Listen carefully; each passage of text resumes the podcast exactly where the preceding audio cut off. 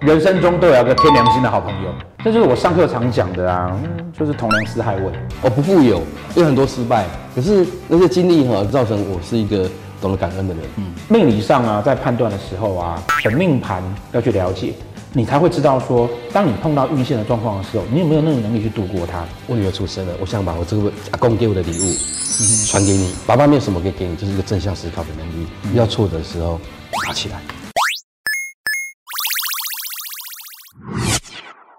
大家好，今天的来宾呢，在台湾的工业设计圈呢，是相当相当有名的一个设计师，在设计圈有很好的名声，他也教课，所以有很多爱戴他的学生。啊，他教出来的学生啊，几乎每年都拿设计奖。啊，他自己本身呢，也得过很多国际的设计奖，他还自己组乐团哦。哦，这基本上就是。五十岁的中年大叔的最佳范本。其实我来自一个很普通的家庭啊，跟你是大学同学嘛，好不容易存钱打工啊，好几份工作，这样到三十岁才存到一半的钱出国念书，在荷兰。他好不容易存了一笔钱，终于要出国喽。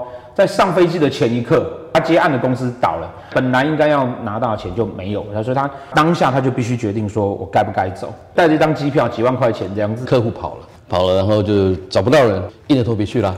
呃，就是去了，他们在打算。我记得你那个去学校报完名之后，马上就去找工作了，说洗盘子，然后也去当过那个 gardener，就是修剪花木的那种。嗯啊，就礼拜天修剪花木，平时下课就是去洗盘子。他念的荷兰的那间学校啊，现在是全世界设计圈里面的最有名、最顶尖的学校。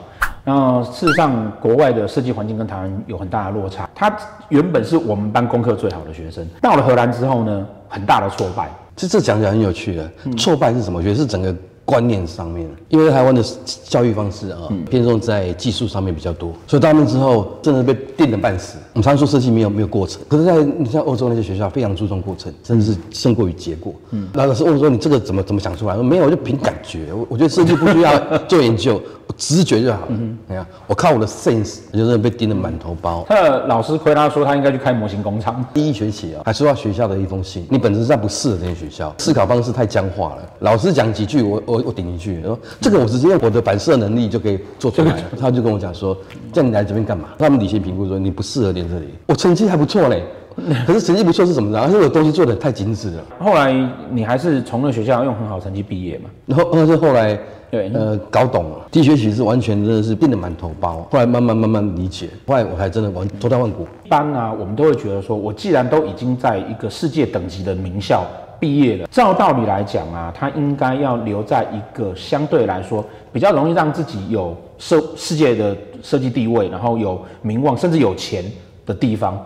哎，他最后回来了。我觉得这故事我可以稍稍微讲一下。对，是我记得我那时候我我毕业前跟那个。丹麦的设计师，嗯，聊天啊，嗯，聊天都讲到说，哎、欸，我说我很羡慕你们丹麦设计师，那个整个制度啊，环境那么成熟啊，已经发展了那么多年了，嗯，对不对？出了那么多大师，就丹麦设计师回答我一句话，但我不是思考很多，他说，其实我反而羡慕你们，因为你们国家从零开始，在丹麦，因为我们太多大师了，但在大师几乎把那个丹麦的设计全部定义完了，所以我们后面的人等于是活在一个非常大的墙的阴影下，很困难超越，甚至不太可能超越。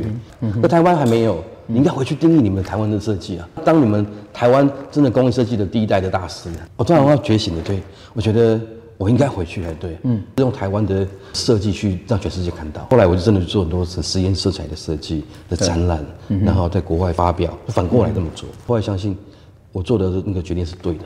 十六年前呢，台湾其实还不流行看设计展，对于设计的看法哈，还是在于做 ODM，也就是做代工，哦，帮世界各大品牌来做代工。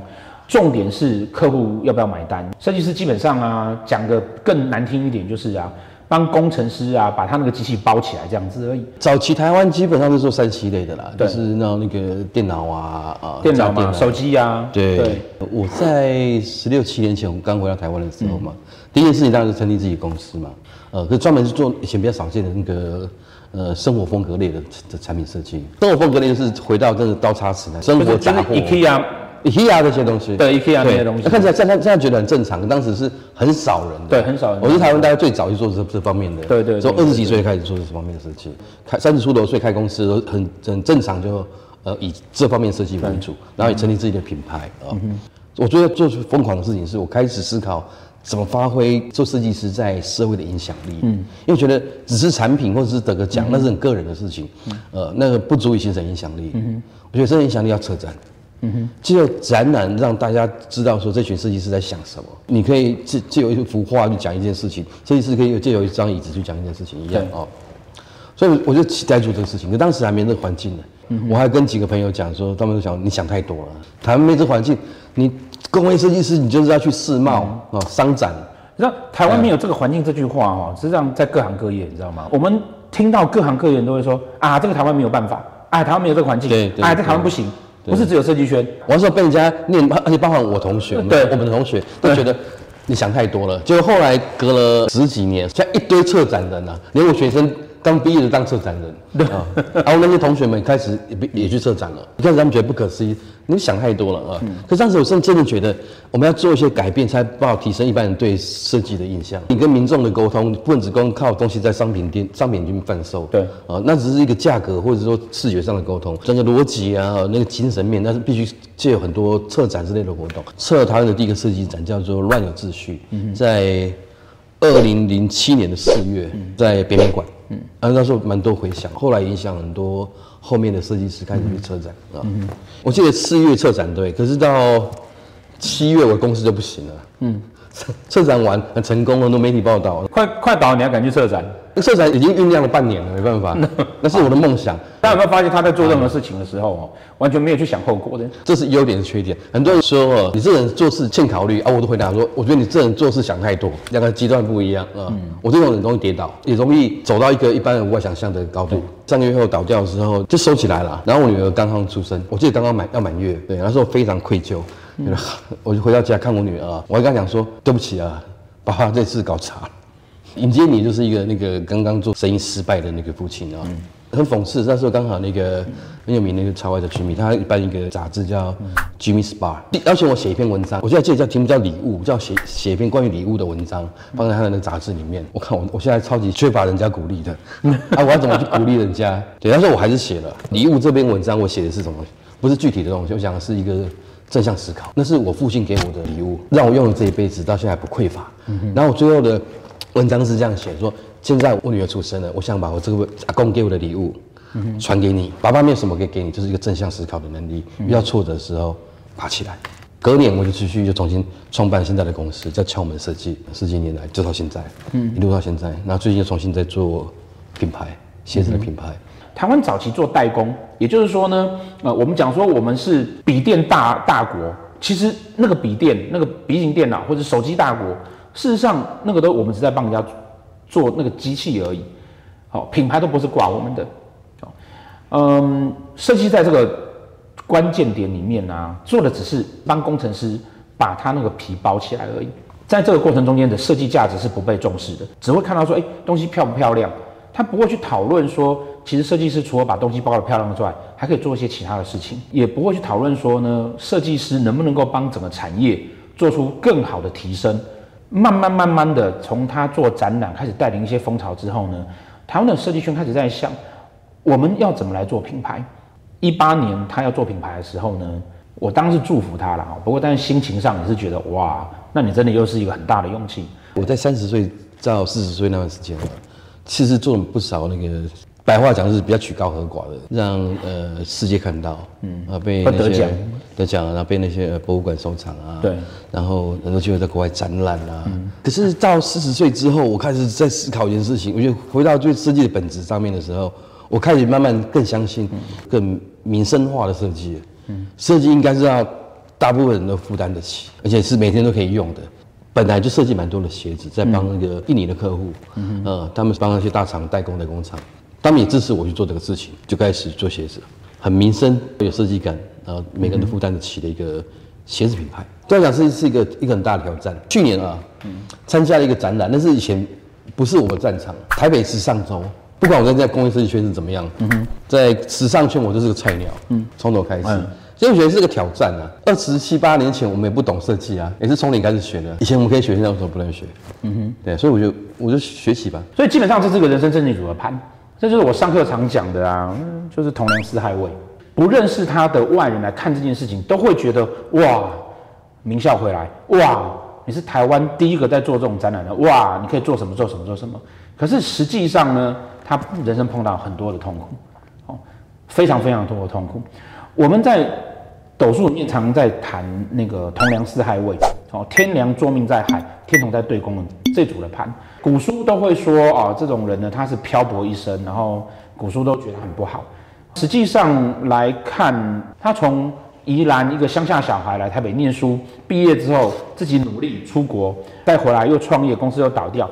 我们也可以从这角度来看到，他的人生也是漂泊人生。古人会觉得这是一个不好的事情，可是，在现代来讲呢，这些目前我们觉得他很不错的地方，都是因为他有一个很大的特质啊，叫做他愿意帮助人，所以他有困难的时候，朋友都会帮助他。天良心作命，有没有？我们是常说，人生中都有一个天良心的好朋友。有关注我就知道说，老师在几年前呢、其实是一个一整年哦，那个可能只有两个客人、三个客人，那三四个客人其中有一个就会是他。哦，那因为老同学的关系呢，呃，我只要开餐厅，他就一定带朋友来吃；然后我卖冷冻食品，他就一定买。哦，所以呢，我当命理师，他即便是基督徒不行，他要来支持一下。对，给他算。对对，就是当年上课我就上。对，然后上课我也来了，他听听不懂，然后他也不见得相信，但是纯支持。另外还有一件事情，就是他迁移宫是天同星，对外呢，他总是不跟人家计较，做四马地，他自己本身的个性，他就不会在乎说，他今天一定要在宜兰，一定要在台北，一定要台湾，一定要在哪里，他会愿意去接受生命给他的每一个挑战也好，或是每一个机会也好，或是每一个呃考验也好，他都很欣然就接受。哎，好，那不然就这样子吧，哎，那就来做做看吧。因为这样子本身本命盘上面的这样子的特质，让他在碰到运线的时候呢，有任何的问题，他都可以解决掉。这个是同梁四害位的人呐，哈，我们一般都会讲说说他的人生比较不会有什么太大的问题，而且人生总是会通过。最主要的原因，因为他本性善良，愿意帮人，再来他不怕环境给他的挑战。那个天同星在内心里面哦，再大的问题，你看他刚他跟他女儿说那句话。你才刚出生，哇，爸爸搞砸了，可是我就继续去努力了。命理上面哈，现象的发生都会是在运线嘛。可是他面对整个人生困境的时候呢，他用的是他自己自身，也就是本命盘天生带给他乐观的特质，天生带给他愿意学习，天同星是学习的星曜，这样子的个性来帮他度过难关。命理上啊，在判断的时候啊，本命盘要去了解。你才会知道说，当你碰到运线的状况的时候，你有没有那种能力去度过它？如果我们将本命盘的优点发挥得很好的话，可以帮助着我们在运线里面度过人生很多很多的难关。我不富有，有很多失败，可是那些经历哈，造成我是一个懂得感恩的人，嗯，知足的人。我这个永远都支持我的老同学，谢谢大家。你们记住，对，我们上课公开讲，我今生之所有的功德，期待我下一辈子是这张盘。真的、啊，真的，我也认为我是人生的一组。女朋友叫真妹，这是个人品味的问题啊。啊，老师，我自己以前是念设计的，成绩不好，所以只要当命理师，赚最多钱，混最好，两个字。